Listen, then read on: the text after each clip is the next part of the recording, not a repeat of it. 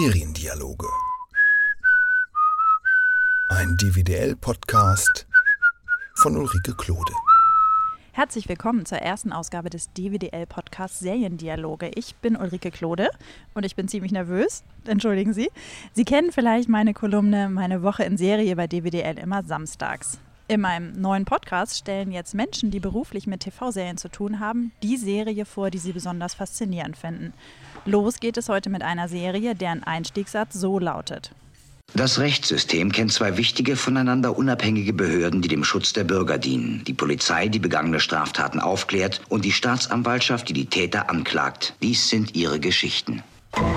Wenn Ihnen dieser Satz irgendwie bekannt vorkommt, sind Sie hier heute genau richtig. Und wenn Sie diesen Satz nicht kennen, sind Sie genauso richtig. Das ist der Einstieg von Law and Order. Und über die Serie möchte ich heute mit Lars Weißbrot reden. Lars, schön, dass du da bist. Ja, freut mich, danke. Wir sitzen hier in einem Café, also wundern Sie sich bitte nicht über die Hintergrundgeräusche. Lars ist serienverrückt und Journalist. Er ist Feuilleton-Redakteur bei der Zeit und arbeitet auch für die Neon, schreibt über Serien und guckt, genau wie ich, einfach unglaublich viele Serien. Lars ist der Grund, warum wir heute über Law and Order reden, denn Law and Order ist tatsächlich eine seiner Lieblingsserien, was mich ehrlich gesagt ziemlich überrascht hat. Er hat vor einem Jahr mit einem Rerun angefangen und steckt gerade in Staffel 18. Aber erst zum Vorgehen hier im Podcast, das ist ja alles neu. Zuerst werden wir die Serie kurz vorstellen, dann widmen wir uns der Frage nach der Faszination. Lars soll uns allen mal erklären, warum wir jetzt dringend Law Order gucken müssen. Zum Schluss gibt es dann noch ein paar Tipps. Lars wird allen Law Order Unbeleckten verraten, wo man am besten einsteigen kann. Und zum Schluss verrät er auch noch, welche Polizeiserien außerdem guckenswert sind. Lars, kannst du kurz Law Order erklären? Worum geht's? Wie alt ist die Serie? Wie ist sie aufgebaut? Natürlich, klar. Ähm, Law and Order lief von 1990 bis 2010, also 20 Jahre lang, und erhält damit äh, sogar einen Rekord für die ähm, äh, Primetime-Serie mit, mit den meisten Staffeln. Ähm, nur geschlagen von den Simpsons natürlich, die immer noch laufen, glaube ich, auch 1990 angefangen, aber jetzt immer noch da. Mm, also es ist natürlich schon ein, ein, ein, Mammutwerk, was man da vor sich hat, wenn man sich das nochmal anschaut. So, ich, ich weiß es gerade nicht ganz genau, oh, so circa 500 Folgen Boah. insgesamt. Um, aber es ist ja eine Network-Serie, also sehr viele Folgen pro Staffel. Genau, und es ist, ähm, was ist Law and Order? Es ist ja erstmal so ein prototypisches, ähm, klassisches Poliz klassische Polizeiserie, Police Procedural. Also ein Fall pro Woche. Das ist nicht visuell besonders anspruchsvoll, es wird einfach äh, erzählt. Äh, es gibt ein Ermittlerteam, das legt dann los und versucht irgendwie äh, einen Mord aufzuklären. Und ähm, ja, es ist einfach durch diese als Polizeiserie, aber, aber so bekannt, dass es eben die Referenz ist für, für, Poli für Polizeiserien eigentlich. Also wenn man, wenn man, ähm, mir fällt jetzt immer das Beispiel ein, in, in, in Gone Girl, den, den, dem Film, ist es zum Beispiel, wenn, wenn, wenn, der, wenn die Hauptfigur verhaftet wird und dann irgendwie im, im mit dem Polizisten spricht, sagt, sagt, sagt sie irgendwie, ah, das ist ja hier wie bei Law and Order. Also im amerikanischen Kosmos ist es sozusagen äh, ja die Referenz für, für, für Polizeiserien oder diesen Kosmos. Wobei ähm, es natürlich nicht nur eine Polizeiserie ist, weil es gesplittet ist. Das heißt ja auch Law and Order. Man hat also eine Hälfte die Ermittlungen der Polizisten und dann gibt es eigentlich immer so einen kleinen Gerichts, der Gerichtsfilm wäre das noch und dann danach den Gerichtsprozess, den die Staatsanwälte dann durchführen. Ja. Ähm, Aber alles, der eigentliche ja. Fall ist dann also schon gelöst. Ja, das ist, das wird immer so ganz interessant verschränkt. Also es, nicht immer, nee, manchmal ändert sich dann auch noch äh, sozusagen, wer es wirklich war und man hat sich sozusagen zuerst geirrt, manchmal nicht. Also das bleibt immer überraschend, ähm, was genau da passiert. Aber äh, trotz dieses Genrewechsels, man muss sich das so vorstellen, dass es wirklich als, als Polizeiserie ist es vielleicht wie in Deutschland Tatort für die, für die USA. Da, es gibt einfach nichts, was länger lief und auch so viel Zeitgenossenschaft eingesogen hat zwischendurch. Äh, das ist jetzt erstmal die Struktur der Serie, ähm, Inhalt, alles erklärt. Jetzt klären wir die Faszination, denn es ist ja doch ziemlich ungewöhnlich, dass du sagst, hey, diese Serie ist so toll, die muss ich dringend nochmal von vorne bis hinten angucken. Ich habe nämlich die Serie bisher immer abgelegt als Standard-Polizeiserie, hast du ja eben auch gesagt, die man halt einfach so nebenbei schaut oder in die man mal zufällig reinseppt und dann vielleicht mal hängen bleibt, aber die man eigentlich nicht bewusst einschaltet. Ähm, was ist daran so besonders? Ich, ich glaube bei mir im ich muss sagen, so ganz doof, ähm, äh, äh, ganz doof äh, autobiografisch kurz was zu sagen, weil es gab so eine, ich glaube, deswegen interessiere ich mich überhaupt für Serien und schreibe darüber, wegen einer bestimmten Zeit, als ich so 15, 14, ich weiß nicht mehr genau war, ähm, und auf RTL äh, dienstags abends lief Monk Dr. House und danach Law and Order. So, und das war so ein, so ein bisschen in die Serienwelt eingeführt, gerade natürlich Dr. House, was immer noch irgendwie eine, sehr geschätzt wird. Und dazu gehört auch eben fest Law and Order, zu dieser festen Struktur. Und das ist auch erstmal so eine, ein bisschen irgendwie eine Jugenderinnerung oder sowas, so ein Retro-Ding. Deswegen habe ich es jetzt auch nochmal angefangen. Aber ich glaube, das ist auch über meine eigene Biografie hinaus äh, äh, total interessant, die, die, die, die Serie, weil das eine ist natürlich, wenn man sie jetzt nochmal schaut, wenn man diesen, wenn man diesen Rewatch macht, dann ist es natürlich irgendwie ein zeitgeschichtliches Dokument. Es ist einfach so, so, ein Zeitspeicher, ein politischer Zeitspeicher auch geworden. Es gab äh, sozusagen dieses Jahr Jubiläum, 25 Jahre, dann liefen auch nochmal so ein paar Artikel und bei AV, AV Club gab es zum Beispiel eine Übersicht für jedes Jahr, welches ähm, Thema sie 1990, 1991 man aufgegriffen hat. Man merkt daran, was hat auch Amerika bewegt äh, in dem Moment. Ähm, weil das auch immer die Politik von Law and Order war. Der Claim war immer, dass die, Stories uh, sind ripped from the headlines, also irgendwie aus den Medien aufgegriffen, was, was die Leute bewegt. Und selbst über so ober oder klare Sachen hinaus, wie dass es zum Beispiel 1990 sehr viele Fälle äh, gibt, die sich irgendwie mit AIDS beschäftigen im weitesten Sinne, sowas, äh, kann man das aber auch in der tiefen Struktur, kann man ganz tolle Sachen, wenn man das wirklich über, über 20 Staffeln guckt, kann man irgendwie sehen, natürlich all die technischen Entwicklungen, wie irgendwie zuerst kommen, äh, wie nennt man das eigentlich, Pager, Mhm. Ich weiß gar nicht mehr, wie das heißt, Pager dazu. Dann irgendwie haben die die ersten Handys oder auch wie sich Computer verändern, wie sich die Darstellung von Computer verändern. Ähm, all diese Sachen, aber auch, das ist mir jetzt nochmal aufgefallen durch die ähm, Geschehnisse in, in, Ferguson und anderen Städten in den USA, hatte man ja jetzt nochmal die Debatte darum, warum ist die amerikanische Polizei eigentlich so hochgerüstet? Warum sehen die jetzt irgendwie mittlerweile aus, als wenn es Soldaten im Irak? Und auch das kann man bei Law and Order schön verfolgen, wie das in den ersten Staffeln noch gar nicht zu sehen ist, dass es so Sondereinsatzkommandos, die so soldatisch auftreten gibt. Und dann eben mit dem Beginn des verstärkten War on Drugs eben immer häufiger es diese Wohnungsstürmung gibt mit irgendwie so einem Militärkommando, was auftritt. Während es irgendwie 1992 gibt es dann so einfach drei andere uniformierte Polizisten, die dahinter stehen. Und später sind es sozusagen immer diese, diese militarisierten Polizisten. Man kann das auch irgendwie nachverfolgen. Also es ist auf jeden Fall erstmal so ein zeitgeschichtliches Dokument, wenn man es jetzt nochmal schaut. Eine Besonderheit bei Law Order ist ja auch, dass die Folgen immer gleich aufgebaut sind. Wird das nicht öde? Nee, überhaupt nicht. Also das ist ja eher, das ist eher das andere Faszinierende an der Serie. Ich kenne, glaube ich, wenig, was so strukturiert und formal vorgegeben ist. Es muss eigentlich unglaublich anstrengend sein, äh, dafür als Autor zu schreiben, weil man all diese Vorgaben beachten muss. Es ist wirklich super formalisiert. Man merkt das schon an, an, an dem Einstieg der Serie, der immer genau gleich ist. Man hat sozusagen diese, diese, ähm, diese Einleitung, die wir auch am Anfang gehört haben. Und dann passiert immer das Gleiche, über so 20 Jahre lang, passiert genau immer das Gleiche. Man sieht, es spielt in New York. Ähm, sieht zwei New Yorker, die irgendwas machen, so sehr lebenswellig, zwei Jogger, zwei Müllmänner, die den Müll ausleeren und äh, die, so, die ein Smalltalk-Gespräch haben. Das ist aber nichts mit der, ist immer ganz wichtig, es hat überhaupt nichts mit irgendwas zu tun, was später kommt. Also rede über das Footballspiel am letzten Abend, dass der eine Stress mit seiner Frau hat, weil er irgendwie das Falsche gekauft hat oder irgendwas. So eine lockere Einstiegsszene und die beiden ähm, finden dann immer, oder diese, diese Anfangs, diese, diese Alltagsmenschen, die man sieht, finden dann immer, äh, meistens finden sie eine Leiche und rufen dann die Polizei oder so. Ja, genau, das ist eigentlich die Standardszene. Jede, jede Folge passiert genau das. Dann rückt, rücken eben die beiden Ermittler an. Es gibt diesen Dialog mit dem, mit dem Gerichtsmediziner vor Ort. Und, tatsächlich, und diese Einstiegsszene hört auch immer genau gleich auf, weil am Ende der, der ältere Ermittler immer noch so eine ähm, etwas ich, zynische oder trockene Bemerkung abgibt, bevor dann der Vorspann der Serie anfängt. Ich habe gerade eine Szene im Kopf, da, da ist ein Zeuge, der rumsteht und sagt irgendwie, ähm, äh, ja, das, äh, sie war aber auch, oh Gott, das ist ja schlimm, was, was mit ihr passiert ist. Sie war doch immer irgendwie so eine, so eine nette Frau. Und, und der Ermittler sagt dann immer sowas wie, ähm, yes, they usually are. Oder so. Und dann, und dann geht der Vorspann los. Und das ist halt immer genau gleich.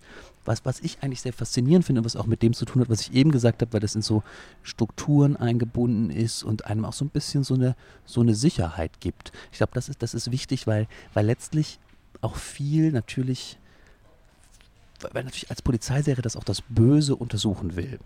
Das ist klar, das ist ja immer so. Es gibt äh, Vergewaltiger, ähm, äh, Ritualmörder, es gibt alles sowas, was vorkommt. Und es geht schon darum, dass auch später im Gerichtsprozess, da wird das nochmal immer sehr wichtig, auch die Psyche oder auch ein bisschen die Philosophie des Bösen zu untersuchen. Und ich glaube, das geht natürlich besonders gut und besonders man kann es besonders gut verdauen, wenn es immer aus dieser so einer formalen Sicherheit heraus passiert. Also man weiß immer, so geht's los. Man gruselt sich am Anfang nie, weil es passiert nie irgendwas was, was Schreckens. Das klingt jetzt erstmal konservativ, aber ich glaube, diese, diese strukturelle Sicherheit ist ganz wichtig dafür, dass die Serie so lange auch funktioniert hat. Und es haben ja auch später andere aufgegriffen, ähm, weil ich eben auf Dr. House kam. Dr. House hat das ja so als, als Anfangselement auch.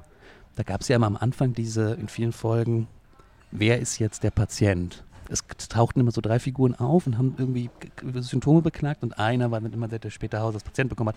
Also habe ich immer aus klaren Law and Order Verweis auch gelesen, dass man das so ein bisschen aufgreift und damit spielt dann in dem Fall.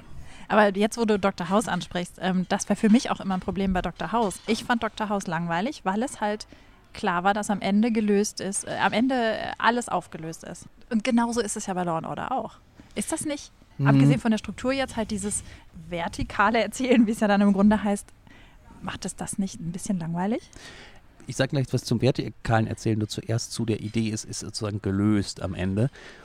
Da sind ja auch, wie auch bei Dr. House und auch Law and Order früher, da sind sie natürlich schon advanced genug, um nicht mehr so dem ganz einfachen 50er-Jahre-Gedanken, es muss die Gerechtigkeit wiederhergestellt werden, immer, um dem, um dem irgendwie anheimzufallen. Nein, obwohl die Serie grundsätzlich natürlich ein konservativen Impetus hat und irgendwie das Rechtssystem letztlich im Großen funktioniert, gibt es immer wieder Folgen, in denen es es nicht tut, in denen entweder ähm, der, der offensichtliche Täter nicht verurteilt werden kann und es hört auch dann so auf und ähm, äh, ist vielleicht dann fast ein Vorteil. Man kann dann, man erwartet dann gar nicht mehr, dass es später irgendwie er doch noch verurteilt wird, weil die Serie weitergeht. Nein, man weiß dann, mit der letzten Abblende, oder ist nicht verurteilt worden, ist das jetzt einfach so. Ähm, also von wegen Scheiße, der ist jetzt davon gekommen. Genau, genau. Also ich meine, das ist ja auch ein interessanter Effekt dann. Und ähm, oder es sterben oder Leute, ich meine, jemand, der fälschlicherweise verurteilt worden ist, was auch oft passiert hat, bringt sich um. Ich glaube auch ein, ein, ein Ende, was bei, bei Law and Order hin und wieder vorkommt, was natürlich auch eine sehr tragische Situation dann ist und dann ist es auch vorbei. Also gibt es dann auch keine Erlösung mehr. Das leisten sie sich schon manchmal, sagen die Erlösung dann nicht, nicht zu liefern. Hm. Sonst wäre es natürlich langweilig, wenn man immer wüsste, es würde komplett positiv ausgehen. Ja. ja. wobei die Erlösung ja im Grunde auch wichtig ist, wenn man, ähm, also wenn man dem folgt, was du vorher gesagt hast, ne? Dass das ja auch äh, mir Sicherheit gibt, ne? Das Rechtssystem funktioniert. Ähm, es gibt zwar das Böse auf der Welt, aber da sind die Polizisten, die sorgen dafür, dass das Böse nicht bei mir zu Hause eindringt. Und zum Schluss ist wieder alles gut. Ja, das funktioniert aber trotzdem und das ist, glaube ich, dann über die Figuren, weil man, wenn man letztlich ähm, bis, glaube ich, später nochmal mehr zu den, zu den Figuren und den Schauspielern sagen, weil ja einige auch, auch damit sehr berühmt geworden sind aber vor allem Sam Waterston als, als äh, Staatsanwalt Jack McCoy gelingt dann natürlich nicht alles, aber man weiß immer, da ist sozusagen der, der gute Staatsanwalt, der es eigentlich versucht. Und wenn es nicht, äh, wenn es ein Fehlurteil gab oder irgendwas, macht es ihn fertig und es beschäftigt die Leute.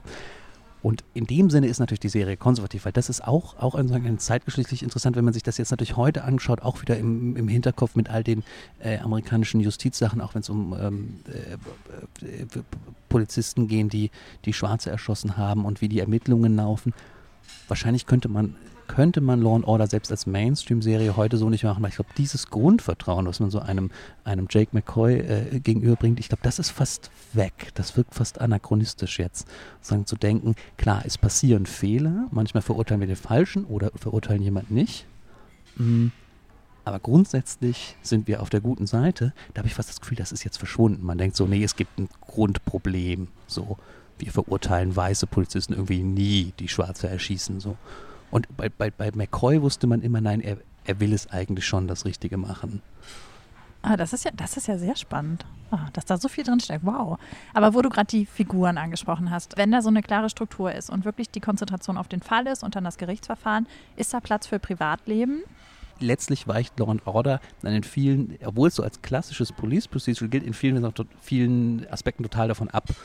Einmal eben, dass es auch eine halbe Gerichtsserie ist, aber dann auch, es gibt nicht dieses, das Privatleben der Kommissare, was ja überall anders jetzt so stattfindet, gab es da nie. Es wird sozusagen ausgewählt mal erwähnt, aber dann ist es mehr so ein Special-Ding, weil normalerweise ist, ist eher, dass es wird au immer ausgewählt. Man sieht die nie zu Hause, man sieht sie wirklich immer nur im Büro an einem Tatort oder einen Zeugen befragen und irgendwie, wie sie ins Auto einsteigen. Auch interessant bei Law Order nie, wie sie im Auto fahren. Immer nur, wenn die Autos stehen. Ich weiß gar nicht warum. Aber, oder ganz selten nur, man sieht ja nicht zusammen Auto fahren. Ähm, und natürlich reden die so zwischendurch auch mal irgendwie was, was jetzt nicht direkt mit dem Beruf zu tun hat, aber das ist dann so ein ganz interessanter, ah, ich weiß es nicht, so ein ganz interessanter Smalltalk. Ähm, irgendwie darüber, wenn dann irgendwie, wie gesagt, so, so, so Rip from the Headlines irgendwie ein aktuelles Thema aufkommt, wie jetzt, was machen wir mit Sterbehilfe oder sowas, wenn der Fall damit zu tun hat, dann wird das irgendwie kurz per persönlich besprochen zwischen den Kommissaren, aber auch auf so einer ohne dass die jetzt ihre Lebensgeschichte irgendwie erzählen und man das sieht. Hm, ne, das ist auch total interessant und finde find ich auch gut. Ich glaube, ähm, ich bin auch nicht so ein Privat, ich will nicht so viel Privatleben von, von Ermittlern. Das ist nicht ein schlechter Trend, dass so viel passiert. Ich will mir nur Arbeit sehen. Aber ich finde ja, dass dieses Privatleben ähm, eben auch das Vehikel ist, um die wirklich kennenzulernen. Ne? Dann, du kannst eine bestimmte Tiefe von Charakteren ja erst erzeugen, erzeugen wenn du ihnen auch eben private Attribute gibst. Ähm, und da stelle ich mir es schwer vor, dass man sich mit den ähm, Figuren auch wirklich identifizieren kann, wenn man quasi äh, die private Seite gar nicht kennenlernen kann, sondern nur hin und wieder mal so kurze Gespräche über Sterbehilfe. Doch, doch, das, das geht seltsamerweise. Äh, klar, das sind jetzt keine keine Figuren mit total interessanten Brüchen, die irgendwie, das war ja auch nicht die Zeit, wo man sowas gemacht hat, äh, zumindest in den 90ern bei so einer äh, Network-Serie. Aber ähm, trotzdem wachsen die einem total ans Herz. Es ist glaube ich, teilweise auch der Verdienst der Schauspieler, die sehr gut ausgesucht waren, ähm, die, die natürlich auch gewechselt haben. Also ich glaube, wenn 1990 oder 2010 war niemand mehr dabei, der 1990 noch dabei war. Also zwischendurch wurde, wurde das Personal immer ausgewechselt, aber viele waren lang dabei. Und einige haben da auch einfach äh, irgendwie in dieser Rolle so gelebt. Dann, ähm, ich glaube, man, man, muss da, man, muss da, man muss da einmal ähm, äh, äh, Chris Noth nennen, der von Anfang an dabei war bis, ich weiß es jetzt nicht genau, sagen wir mal bis Mitte der 90er so. Ähm, äh, Chris Noth später irgendwie als, als Mr. Big in, in äh, Sex and the City bekannt geworden. Auch gerne so, so New Yorker Urgestein. So ist ja interessant, dass Sex and the City spielt natürlich so eine, wichtige New Yorker Figur dann bei Law and Order als der junge Polizist auch äh, äh, dieses natürlich als irischstämmiger ähm, Mike, er heißt Mike Logan, was ja auch ein großartiger Name schon ist. Und ähm, ja, und er ist natürlich immer ein bisschen der Aufbrausende und hat so einen älteren Partner. Das ist immer wichtig. Das Ermittlerteam ist sozusagen ein junger Polizist, ein älterer Polizist. Und, ähm, und die Dynamik zwischen den beiden, das ist ganz toll. Vor allem dann, wenn ähm, äh, die, eigentlich die Traumpaarung, auch so Mitte der 90er, ähm, der ältere Polizist, da, da kommt dann ähm, ein Schauspieler namens Jerry Orbach.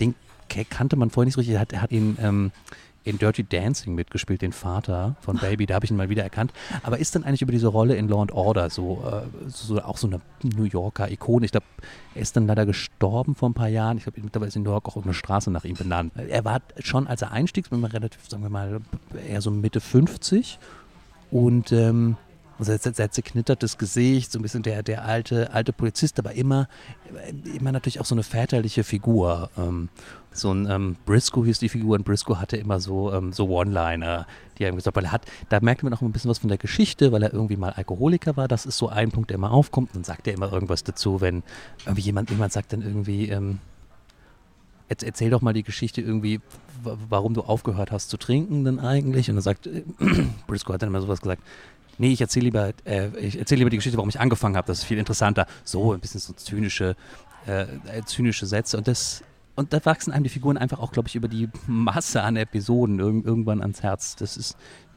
ja, also ich habe ja eben schon gesagt, und natürlich Sam Waterston als, als McCoy, auch als so eine sehr väterliche, das New Yorker Gewissen, was letztlich darüber waltet, wen, wen wen verurteilen wir jetzt für was eigentlich und was ist gerecht, was ist Schuld. So, man würde ihm das immer anvertrauen. Er hat ja auch diese, ähm, der später auch jetzt mittlerweile viele andere Sachen gemacht, ähm, hat natürlich auch dieses, die, dieses Gesicht, dem man so vertraut. Solche, Wora, solche woher Dinge. kann man den kennen? Ähm, er hat bei Newsroom, äh, der Sorkin-Serie, hat er den Nachrichtenchef des Senders gespielt, immer mhm. mit der Fliege. Und da komme ich jetzt gar nicht auf den Titel. Es gibt diese neue Serie über, ein, über zwei ältere Ehepaare. Ähm, Grace und Frankie. Genau, da spielt er auch mit. Ach. Ja. Ach, der ist das. Genau. Ach, natürlich, daher kenne ich den. Ja, ja, ja, Grace und Frankie ist so großartig. Ja. Hast du, hast ich habe es leider noch nicht gesehen. Ach, musst du ganz dringend machen. Ah ja, ganz okay. dringend. Ähm, Aber das ist ja auch. Ja, okay. Ja, da, ja, jetzt weiß ich auch, woher ich den kannte, als ich Grace und Frankie geguckt habe. Ähm, okay. Äh, welche ist denn deine absolute Lieblingsfigur? Ist das der Briscoe? Weil er so zynisch ist?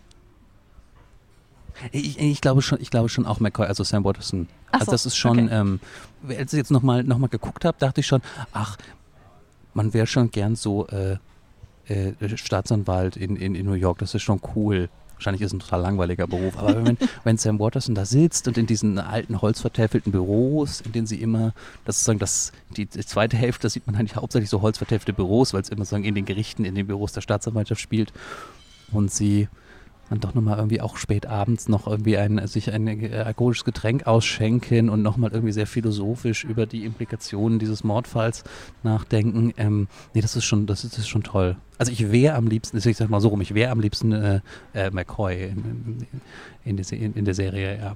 Wobei Briscoe auch ganz wichtig ist, vor allem als er kurz vor seinem Tod ist er ausgestiegen, wenn es mal so 2005, ich weiß jetzt gar nicht mehr ganz genau. Und ich finde, das hat danach macht die Serie auch nicht mehr ganz so viel Spaß. So, wenn man einmal ihn hatte, können die anderen Polizisten dann nicht mehr so mithalten. Ich habe ja schon gesagt, ich habe eigentlich noch äh, nie bewusst eine Folge eingeschaltet, sondern das ist halt für mich halt eine Serie, in der man zufällig landet. Ähm, aber trotzdem kenne ich diese Serie irgendwie, weil sie halt ein wichtiger Teil der Popkultur ist in den USA, wie du auch schon gesagt hast. Ich habe also auch schon viele Anspielungen gesehen ähm, und äh, Besonders aufgefallen ist mir das bei einer Folge von Community in der dritten Staffel. Ja, die ist toll. Ja, ja die ist super, wo sie das komplett nach Law Order Struktur ja, ähm, ja, gedreht haben. Du bist auch begeistert von der Folge, wieso? ganz großartig, also sowieso großer Community, große Serie, äh, ganz großer Fan davon. Aber bei dir bin ich so, so durchgedreht, ähm, was natürlich daran liegt, dass äh, ja, wie, wie, ich auch Law Order so gut kenne und deswegen es vielleicht dann nochmal mit einem anderen Blick gesehen habe, als jetzt du wo man dann erkennt, das soll Law and Order sein, aber, aber es nicht so gut kennt, weil, weil alles, ich glaube, in dieser Folge habe ich, hab ich nochmal, habe ich dann erst so richtig verstanden, was für ein, was für ein Genie Harmon oder wer auch immer, ich weiß nicht, wer diese Folge jetzt konkret geschrieben hat, aber sozusagen die Autoren von, von Community sind, weil ich glaube, sie beweisen da, wie gut sie Fernsehen oder überhaupt Kultur verstehen. Ich glaube, sie haben sie verstehen besser als die eigentlichen Law and Order Autoren, was die Strukturen dieser, ähm, äh, der Folgen sind, weil sie können so alle Details, die einem so auf. Es gibt zum Beispiel, es gibt zum Beispiel das, die schöne Sache, dass bei, bei Law and Order es immer eine Szene gibt, also am Anfang gehen die Ermittler los erm und ermitteln. Dann gibt es so ein Figurenset, irgendwie der, der Doorman, Taxifahrer, so die irgendwie immer wieder auftauchen. Und aber ganz wichtig ist, äh, dass es eigentlich in jeder Folge einmal zur Szene kommt, dass sie irgendwo hingehen und dann ist das irgendwie ein Paketbote und sie befragen ihn, aber ähm, der Paketbote Paket, trägt die Pakete weiter aus. Oder sie geht irgendwie zum Straßenarbeiter, aber der schippt in dem Moment weiter. Was einem ja immer erstmal so komisch vorkommt, weil man denkt, so wenn man irgendwie zwei Polizisten der Mordkommission kommen und fragen mich, was, ob ich denn jetzt irgendwie weiter den Sand schippe. Aber das ist immer so eine Standardszene. Und auch das ist, äh, greift diese, ähm, diese, diese Community-Folge ganz toll auf. Ähm, das ist halt auch das Schöne. Wenn man so eine formalisierte Serie hat, kann man ja natürlich sehr gut parodieren und ähm, ja, funktioniert, ganz, funktioniert auch ganz toll, diese Community-Folge, weil sie es ja schafft, das Law and Order-Prinzip in diese Community-Welt dann auch zu übersetzen. Ist wirklich die beste Fernsehparodie, die ich je gesehen habe. Ich kann mich diesem Lob nur anschließen. Ich war so begeistert von der Folge, obwohl ich Law and Order nicht so gut kenne wie du. Ähm, aber ich bin eher ein Weil großer Community-Fan. Wie die heißt, ich habe es jetzt gerade schon wieder vergessen, wie heißt sie? Äh, Introduction to das weiß ich gar nicht mehr. Lupin Urology oder so. Ja, so, so was äh, genau. kryptisches. Es, es so ich gucke das einfach nochmal nach und äh, packe das in die Zusatzinfos unter dem Podcast. Fiel mir nur gerade einmal, das ist so ein, glaube ich, so ein bisschen so ein Wortspiel mit, den Namen sollte man jetzt einmal erwähnt haben, mit, mit äh, Dick Wolf, der Erfinder dieses ganzen Law and Order Franchises, der ähm, damit auch sehr reich, äh, ist ein ganzes Franchise, später gab es noch so andere Spin-offs, sehr, sehr reich und ja, eben irgendwie der Hauptarbeitgeber von, von ganz vielen Aut Serienautoren auch in den USA geworden ist. Alle wollten dann immer zu Dick Wolf, weil da kann man irgendwie Geld verdienen bei, bei Law and Order. Ähm, ich weiß nicht, ob er so ein kreatives Genie ist, aber er hat auf jeden Fall dieses Franchise, äh, äh, ähm, ist damit wahrscheinlich einer der reichsten Fernsehautoren geworden, die es in den USA gibt. Für alle, die jetzt auch einsteigen wollen, weil sie sagen, ah, das hört sich ja super faszinierend an. Soll man von vorne anfangen oder wo sollte man loslegen? Ja, das wahrscheinlich gar nicht erstmal, weil, weil, weil es ja einfach unglaublich. Also ich muss schon sagen, dass äh, äh, es ist natürlich eine, eine, ähm, eine Serie, die, weil sie jetzt nicht mehr so im Diskurs ist und erstmal auch wirklich eine jetzt erstmal nicht als Quality TV gilt, nicht so viel davon geguckt habe. Ich wollte, es hat total Spaß gemacht, war total interessant, aber man fühlt sich dann schlecht. Das interessant, man fühlt sich mal wieder schlecht, so wenn man so viel geguckt hat und es dann nicht, nicht aufhört. Okay, aber das wolltest du gar nicht. Du wolltest wissen, das heißt, äh, wo du man möchtest jetzt alle davor bewahren, dass sie sich so schlecht fühlen, weil ja, sie so viel Law and Order gucken. Jetzt ist, vielleicht andersrum nochmal gut, es ist so, um mal in so, so, so, so Feuilleton zu sagen, ist es dann irgendwie so, in, äh, wenigstens mal irgendwas, was nicht so neoliberal selbstoptimiert ist. Man verschwendet wirklich noch Zeit. So, es, es bildet jetzt nicht, ähm, äh, man, kann, man kann jetzt nicht auf der Party toll drüber reden, wie, wie über, die, über, über The Wire oder so. Naja, man kann sich natürlich seine eigenen Gedanken dazu machen und es eben als diesen Zeitspeicher sehen dann schon wieder. Aber das nur am Rande dazu. Nein, wo kann man anfangen? Wenn man einfach mal so reingucken würde, würde ich so 93 ist, ist ganz toll, weil da erlebt man am Anfang auch äh, gleich einen schönen Gaststar. Ich glaube, das ist ganz gut, wenn man da mal, mal so reinschaut. Oder 94, 95. Wenn man so die von das ist dann welche Staffel? Dritte Staffel? Oder? Genau, ja, okay. also eine Staffel pro Jahr ist es mhm. immer, genau. Ja, und dann irgendwie, ich glaube, das sind so, so bis, bis 98, 99, das ist dann so die, die, die Hochzeit, glaube ich, die schönsten, schönsten Geschichten, die sie erzählt haben. Auf keinen Fall gucken sollte man den übrigens den Film, den es auch mal gab. Es gab einen Lord Film, das ist ganz schlimm. Von wann ist der?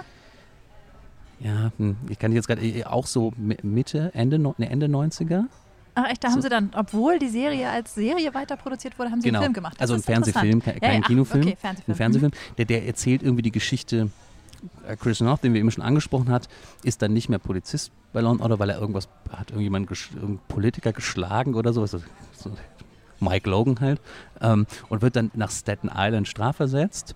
Und irgendwie dieser Film erzählt irgendwas, was er da auf Staten Island macht. Das ist, das ist ganz schlimm. Äh, da ist ihnen was nicht gelungen. Den nicht gucken, sonst irgendwie mal 93 bis 98 mal in so ein paar Folgen reingucken. Es ist so schwer, konkrete Folgen zu, zu nennen, weil es ist so viel. Ähm, ein Tipp, genau, vielleicht eben natürlich die erste Folge einer Staffel und die letzte, da haben sie sich natürlich immer besonders viel Mühe gegeben. Ah, okay. ähm, das merkt man schon. Ja, das sind schon immer die Besten, da geben sie sich dann immer Mühe. Nee, aber einfach so reingucken ist ja dann auch relativ einfach möglich, weil ja nichts horizontal genau, erzählt ja, ja, wird. Also dann irgendwo. kann man ja einfach mal gucken, ja, wie es einem gefällt und genau. dann steigt man vielleicht ein und guckt alle 20 genau, Staffeln. Genau. Zum Schluss noch, welche anderen Polizeiserien kannst du empfehlen? Äh, darf ich gerade noch einen anderen, äh, anderen Gedanken, Gedanken ausführen, weil ich, weil ich gesagt habe, wenn man 93 anfängt, was man auch, was sehr schön ist, wenn man das über die ganze, über die ganze Zeit guckt, ist all die ähm, Schauspieler, die man da sieht. Das ist auch wie in Deutschland beim Tatort. Ähm, auch teilweise bevor sie berühmt wurden. Natürlich so, wichtige Serie, 20 Jahre lang. Man sieht, sieht, halt immer wieder Gesichter, die, die irgendwie interessant sind. Ähm, und das war 93, nämlich in der ersten Folge, deswegen sollte man vielleicht die anschauen, ist tatsächlich vielmehr auch erst irgendwie in der Mitte der Folge, auf dass sie das ist, ist tatsächlich äh, ähm, Claire Danes noch vor ihrer ihrer Rolle in My So Called Life. Ich glaube, es ist ihr erster richtiger Fernsehauftritt. Ja, da war sie, keine Ahnung, 13? Ja, ja, genau. Was? Spielt okay. aber die Mörderin, um, um zu spoilern, irgendwie. Wow. Ähm, das ist ein 13-jähriges Mädchen. Interessant, dass sowas passiert einem immer wieder. Also könnte ich jetzt hunderte Namen mhm. nennen. Ich glaube, 1990 ist auch irgendwo in, in der Nebenrolle äh, Felizima Hoffmann dabei, auch mit, glaube ich, dem ersten richtigen Fernsehauftritt. Ähm, Ellen Pompeo spielt, glaube ich, auch eine Mörderin. Also das ist auch natürlich schön. Man entdeckt immer so, ach, ach, das ist ja, ach krass, äh, bevor sie berühmt waren. So, jetzt aber zu meiner Frage. Ähm, ja. welche Polizeiserien kannst du noch empfehlen? Ich würde sagen, ey, Law Order ist so ein ganzes Franchise dann geworden. Davon ist ganz viel ganz schlecht, was man andere Sachen, die man nicht gucken sollte. Aber ganz toll ist ähm, äh, Criminal Intent mit ähm, meiner Meinung nach einer der schönsten Sherlock Holmes Neuinterpretationen der dem Kommissar Robert Goran. Das, das kann ich auf jeden Fall empfehlen.